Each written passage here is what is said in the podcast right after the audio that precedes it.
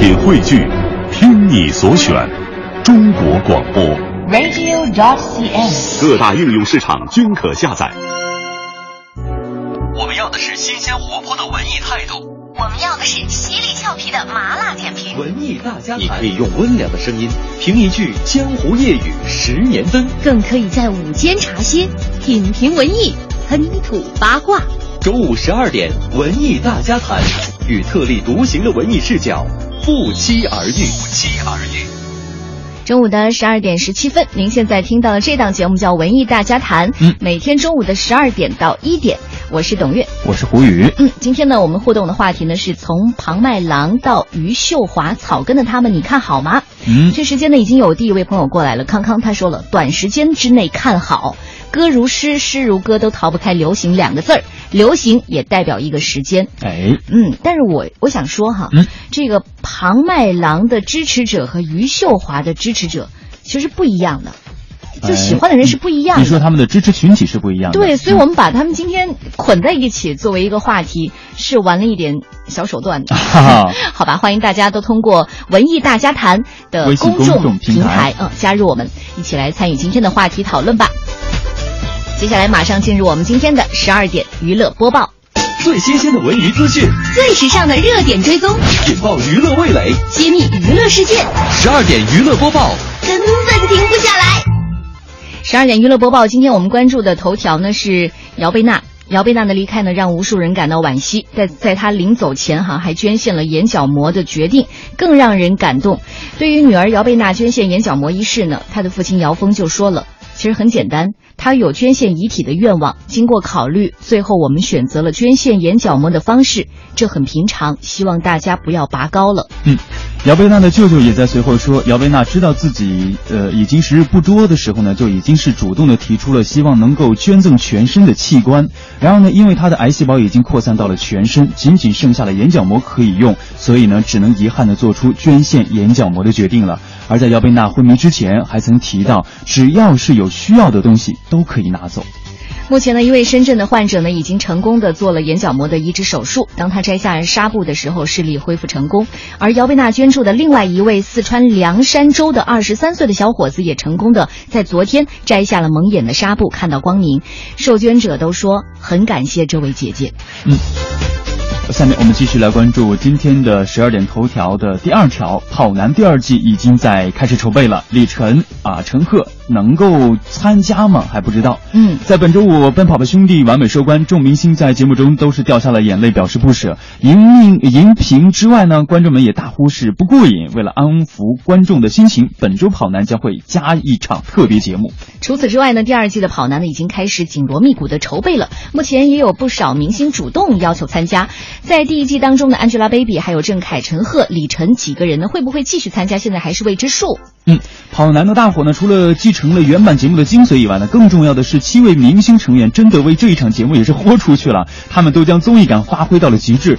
这在国内的各类明星真人秀当中也是很少见的，特别是一直以这个女神形象示人的 Angelababy，更是完全颠覆了自己的形象啊。你，你有没有看这个最后的撕名牌？我还没看。哦，Angelababy 赢了。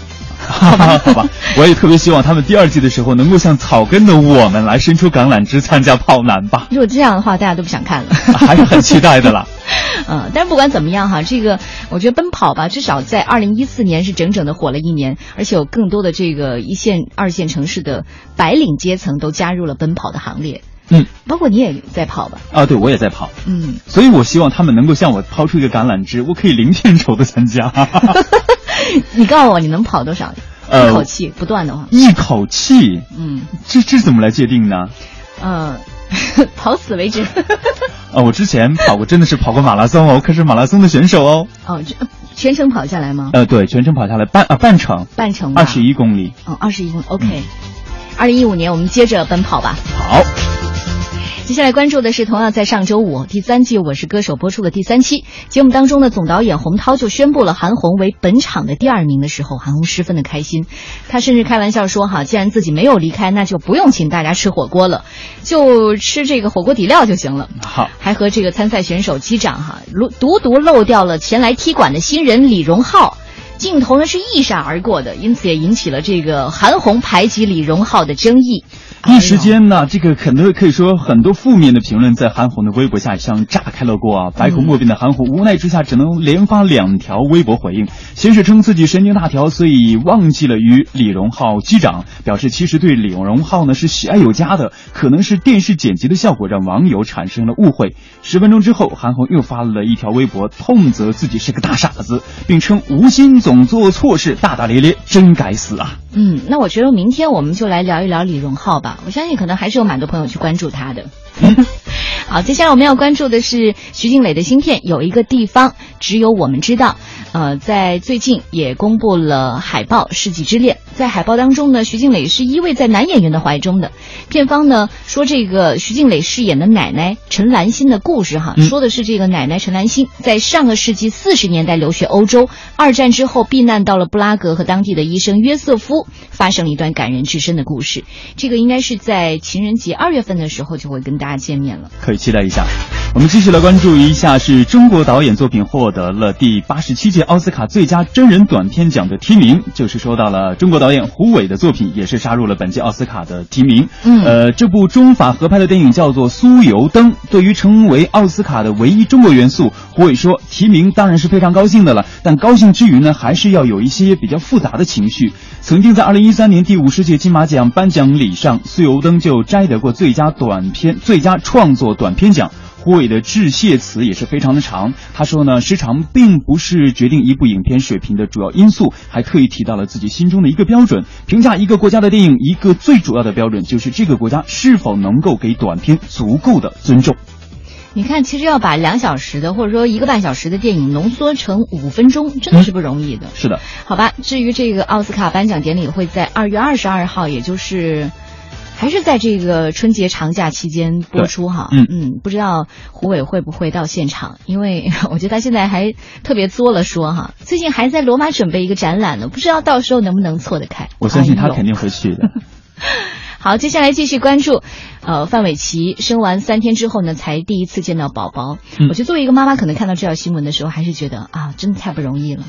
会很感动的，对吧？黑人和范玮琪的双胞胎儿子是在上周四出生的，但直到昨天下午呢，范玮琪妈妈才看到了孩子。因为早产的关系，两个孩子一生下来就必须进入保温箱。这几天范范也是在也是在病房中慢慢的恢复了。公布的视频里，范玮琪在看到孩子的一瞬间，竟然感动的流下了眼泪，并不停的抚摸孩子，画面是温馨感人呐。网友是纷纷的围观并留言了：“范范不哭，想到以后会有三个男人爱你，就会觉得好幸福。”我觉得范范是至少在这个娱乐圈当中呢，很少可以得到这么多人宠爱的一个、一一个明星吧。但是我想到以后可能还会有三个男人欺负他，啊也觉得替他感到好难过，肯定会的。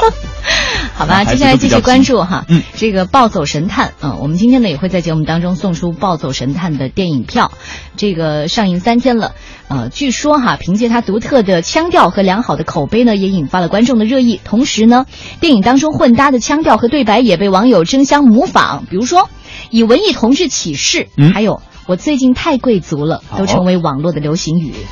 影片中，阮经天、周冬雨、杨子姗、杨洋的突破式的表演，更是获得了观众们的一致好评。这部由尔冬升监制、方令正编剧。罗卓瑶导演的腔调大片，不仅是充满了笑料，同时呢也是打破了传统侦探片的强推理的一个模式，温馨浪漫的塑造了一个文艺怪咖的神探。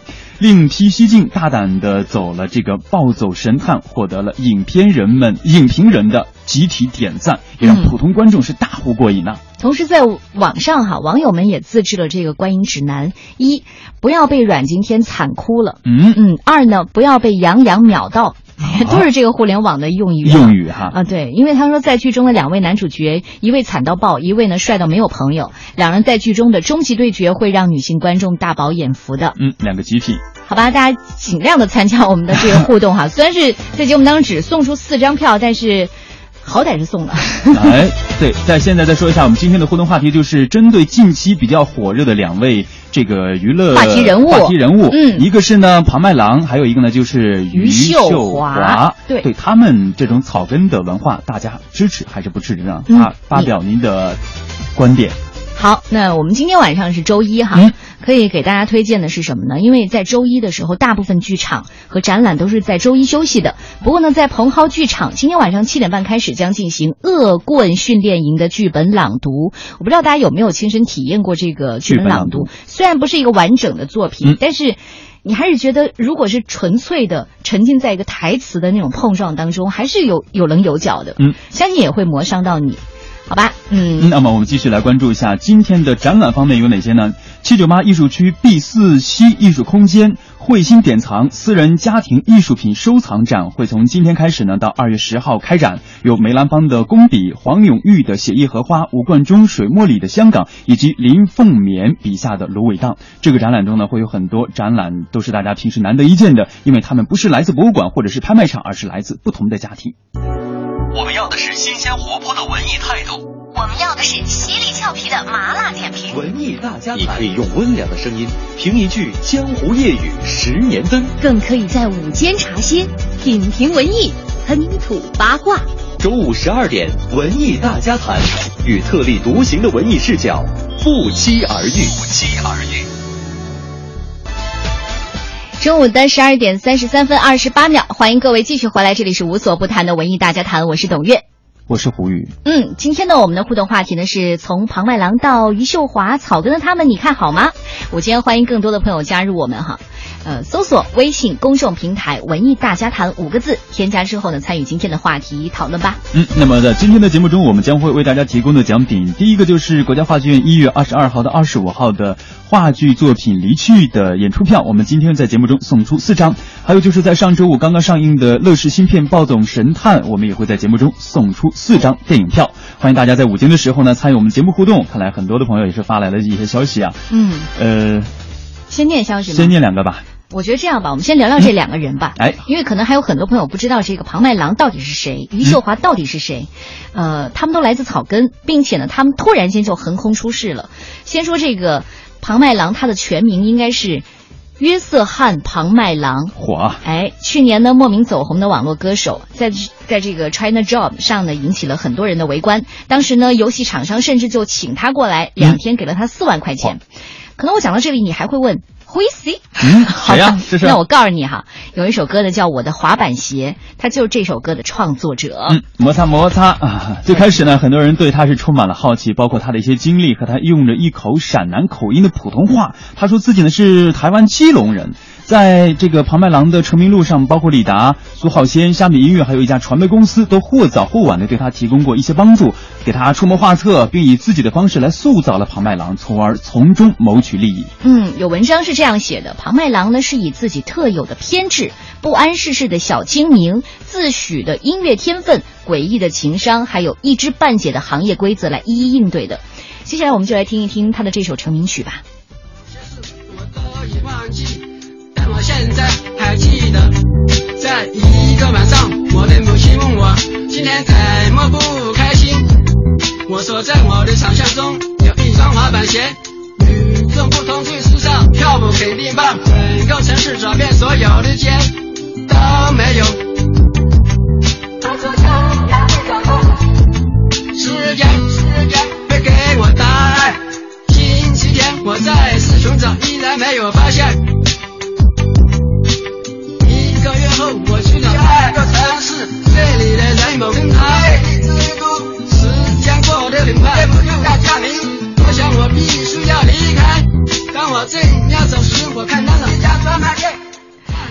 我的滑板鞋哈，还没有唱到经典的这个 摩擦摩擦啊！最新的消息就是说了，微博独立音乐颁奖典礼上，庞麦郎跻身世界这个年度十大音乐，不是世界了，咱们中国的年度十大音乐，微博年度十大音乐。在过去的一年呢，独立音乐界的现象级的歌曲当属庞麦郎的，这首我的滑板鞋。从这个微博的数据可以看到，这首歌是全年讨论量最高的新人新作，其中就有刚刚我们说的这个摩擦摩擦四个字。字提及量已经达到了三千七百多万，是全年被引用次数最多的歌词。嗯，而庞麦郎呢，之所以能够在这一年迈开魔鬼的步伐，也是跟这个虾米和微博的密切互动也是非常有关系的。嗯，在两个多月前哈，虾米音乐人呢就通过寻光计划给我的滑板鞋拍摄了 MV。草根的歌词再加上高大上的视觉，因为我今天还特意看了一下这个 MV、嗯 MTV 啊，强烈的反差，所以你会觉得为什么它会火？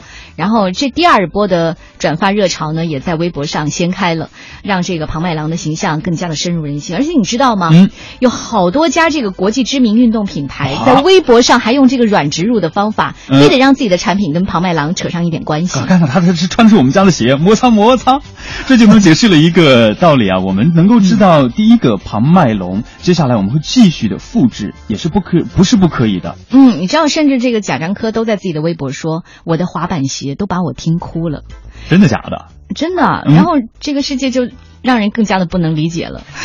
是的，那我们接下来再说另一个草根的文艺代表余秀华，也是这两天在大家的朋友圈里，也是刷朋友圈都能够看得到的。嗯余秀华呢是一九七六年出生在湖北钟祥市石牌镇横店村的一个村民。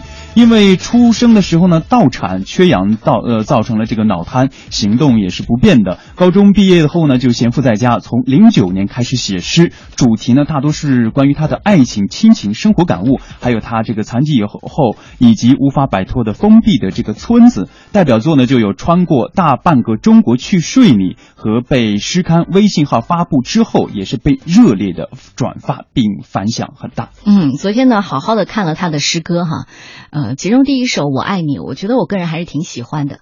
来，我来献丑一下，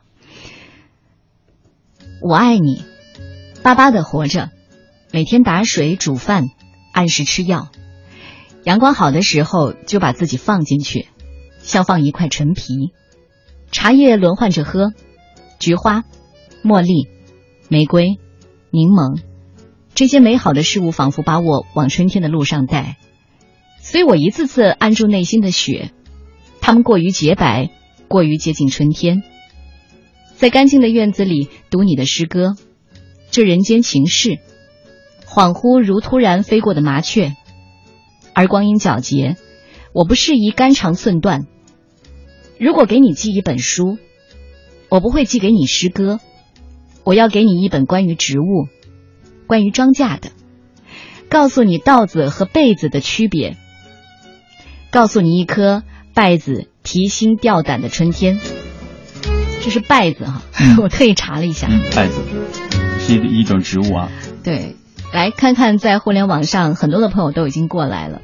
呃，木脑壳丘说：“我保持中立，他们出名有时是现象级的关系，重要是看他们出名之后的持续性，还要看他们自己的努力。就像王宝强，他没出名以前也是草根吧，有现在的知名度，也和自己本身的努力是分不开的。嗯，是的，一起去旅行也说了啊，呃，很看好。说实话，他们的精神是非常可嘉的，值得学习的精神，给点个赞。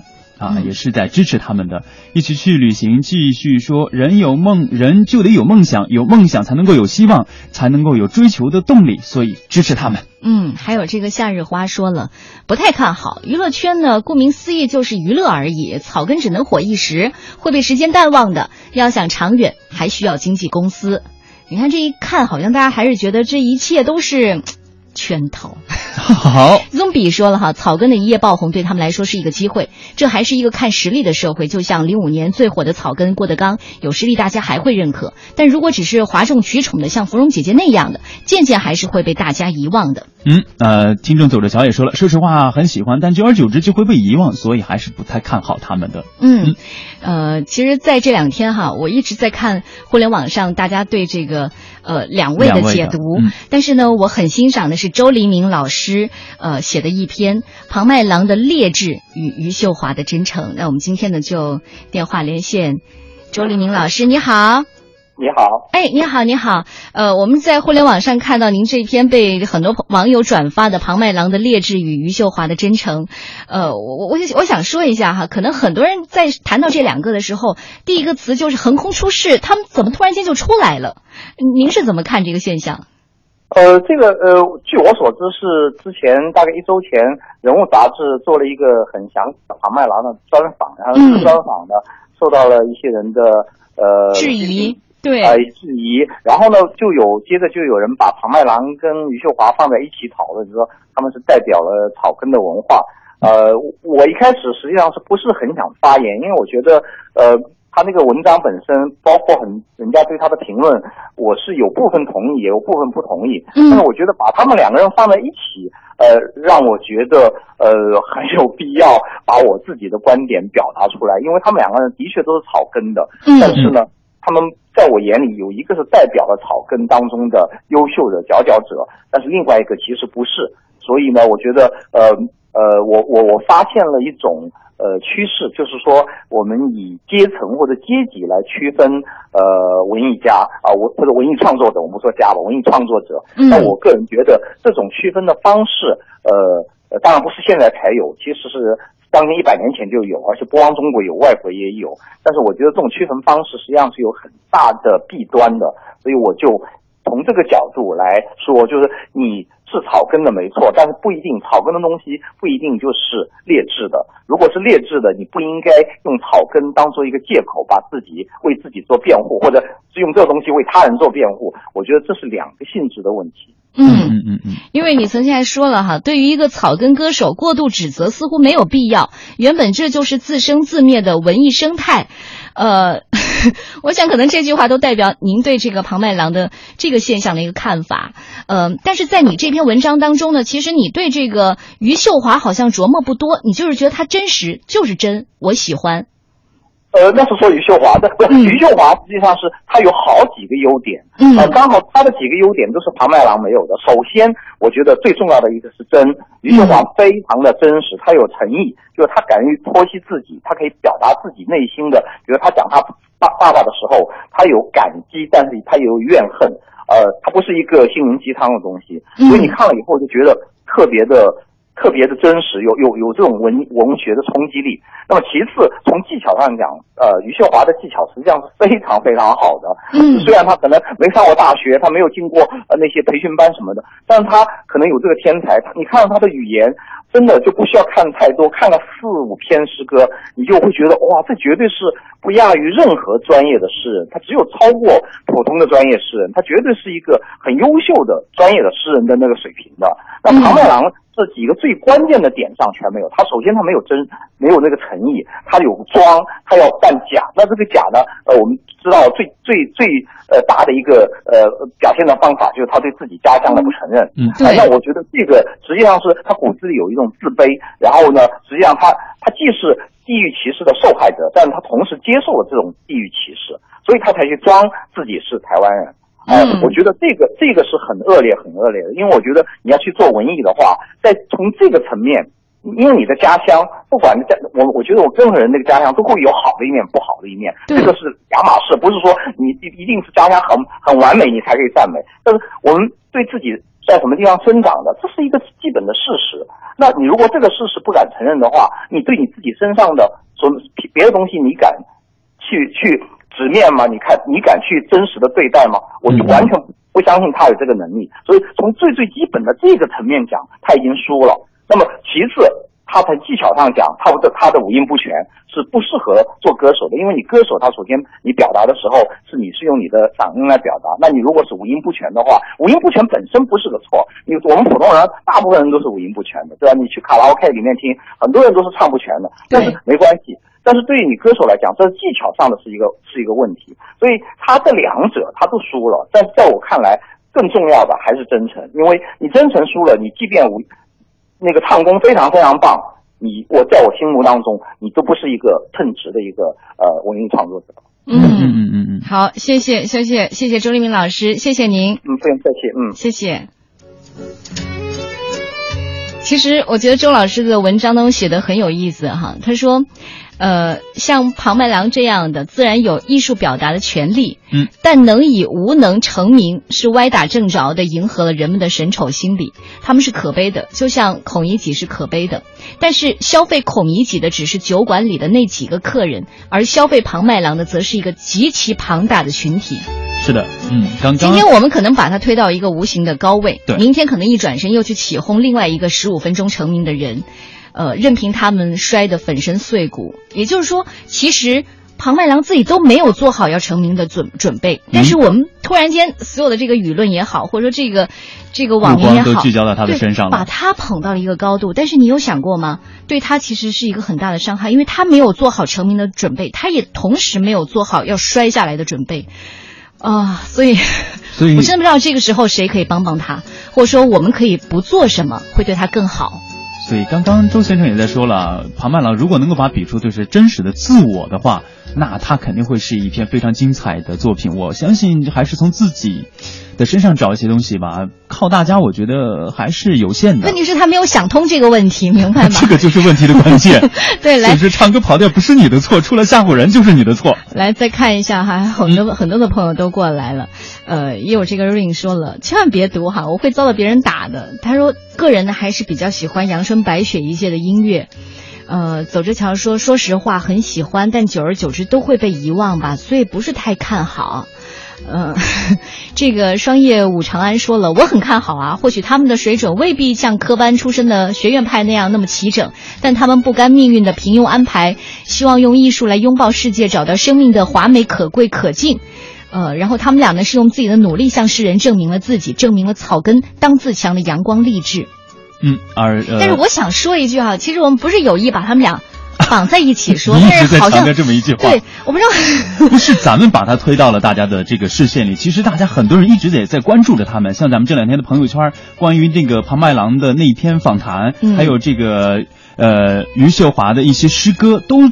自觉的不是怎么说，就是把他们放在一个草根的那个。但是我刚才说了，包括这个周立明老师在接通电话的第一句就说了，他们是有区别的。哎，对，不要强着把他们俩这个绑在一起去。所以我不知道是不是诱导了大家，误导了大家哈。好吧，接下来马上进入我们今天的娱乐大法庭。请旁听人员安静。现在宣布法庭纪律：无娱乐精神者不得旁听，不得随意狂躁及进入审判区。欢迎鼓掌、喧哗、起哄，请自觉开启一切移动设备，微博、微信、微视。娱乐大审判允许答辩，拒绝上诉，拒不接受庭外调解。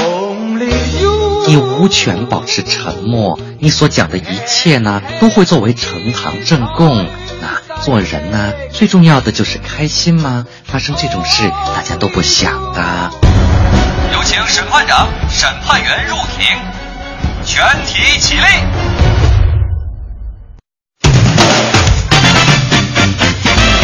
近日，娱乐圈喜事连连，周董刚刚在英国完婚，三十五岁的江美琪近日也宣布闪婚。她和男友去年六月在马来西亚的演出中相识，男友是独立乐团的吉他手，为她伴奏。两个人相识之后一个月开始交往，并于本月十四号登记结婚。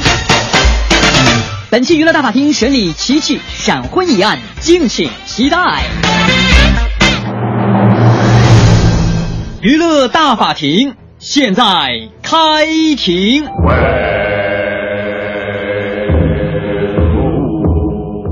有请琪琪上庭。亲爱的，你怎么不在我身边？我们有多少？请叫我林太太了。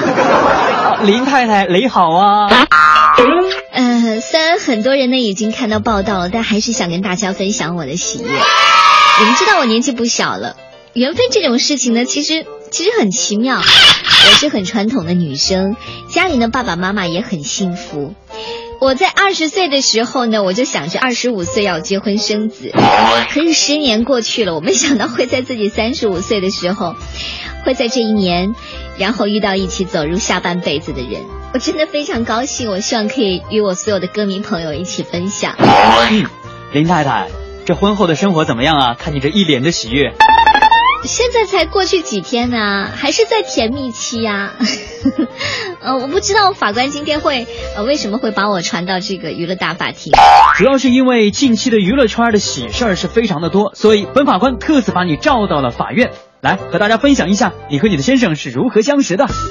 其实就是去年呃出席了马来西亚吉隆坡的一个台湾文学之夜的演唱会，然后就认识他了。他是帮我弹奏的乐团的吉他手，因为因为我们很有话题啊，然后就就开始交往，然后在交往的过程当中也很融洽。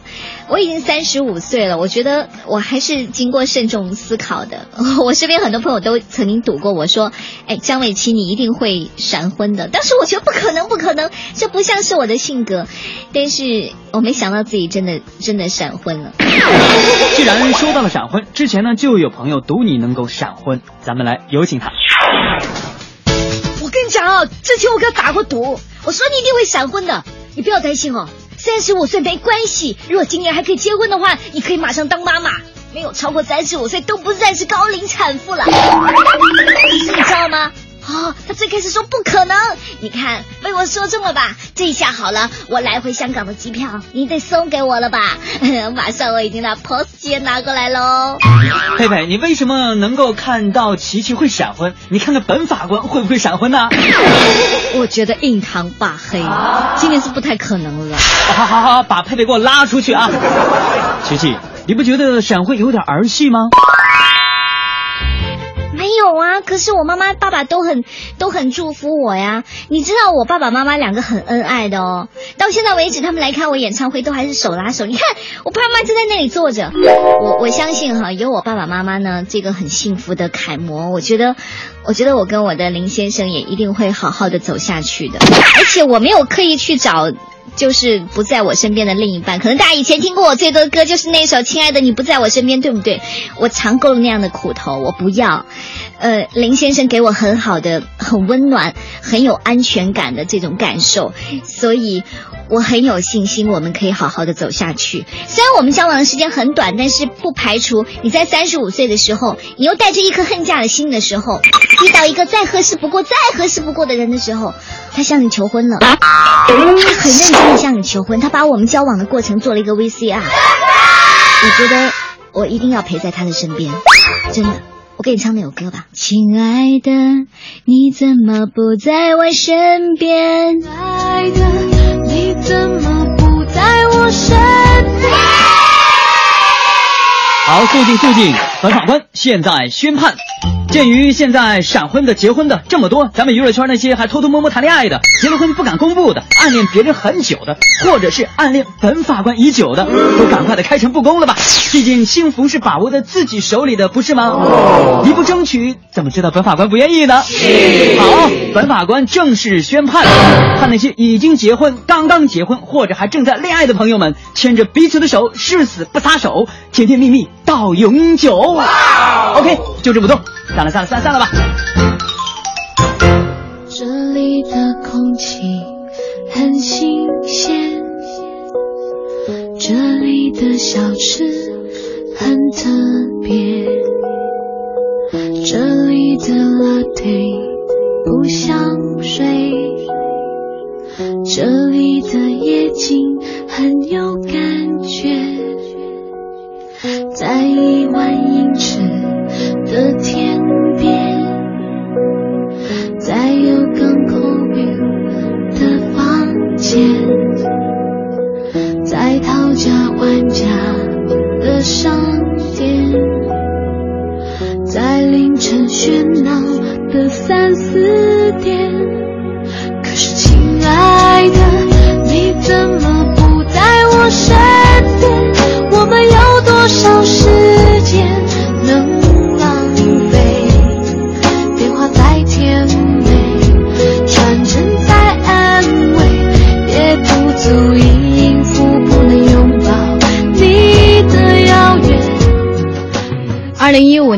开年，就听到了娱乐圈有很多的好消息。嗯，呃，包括这个江美琪也走进了婚姻殿堂，还有在上周末，呃，刚刚大婚的周董。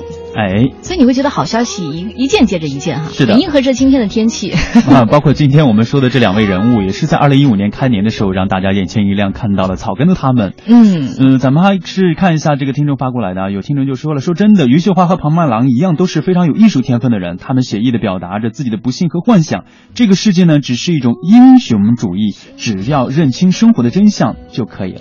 嗯，好吧，我们也不要一棍子打死人哈。是的，或者说做这个痛打落水狗的那那一个人吧。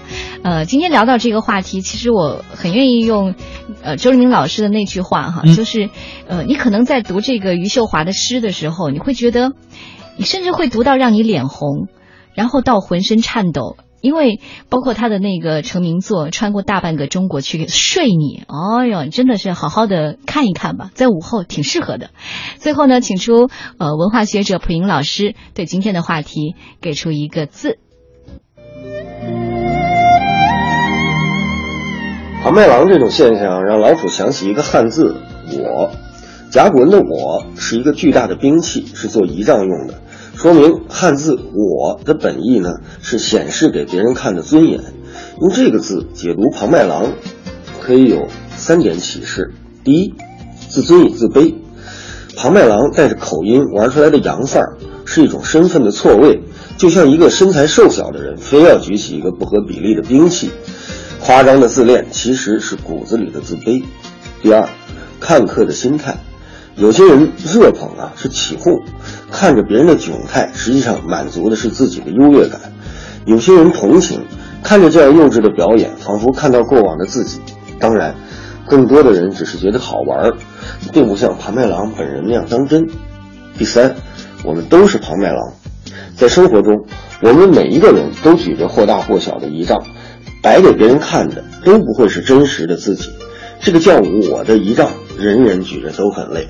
在传统文化中，这叫我执，执着的执。只有放下，才能轻松。新文艺，新青年。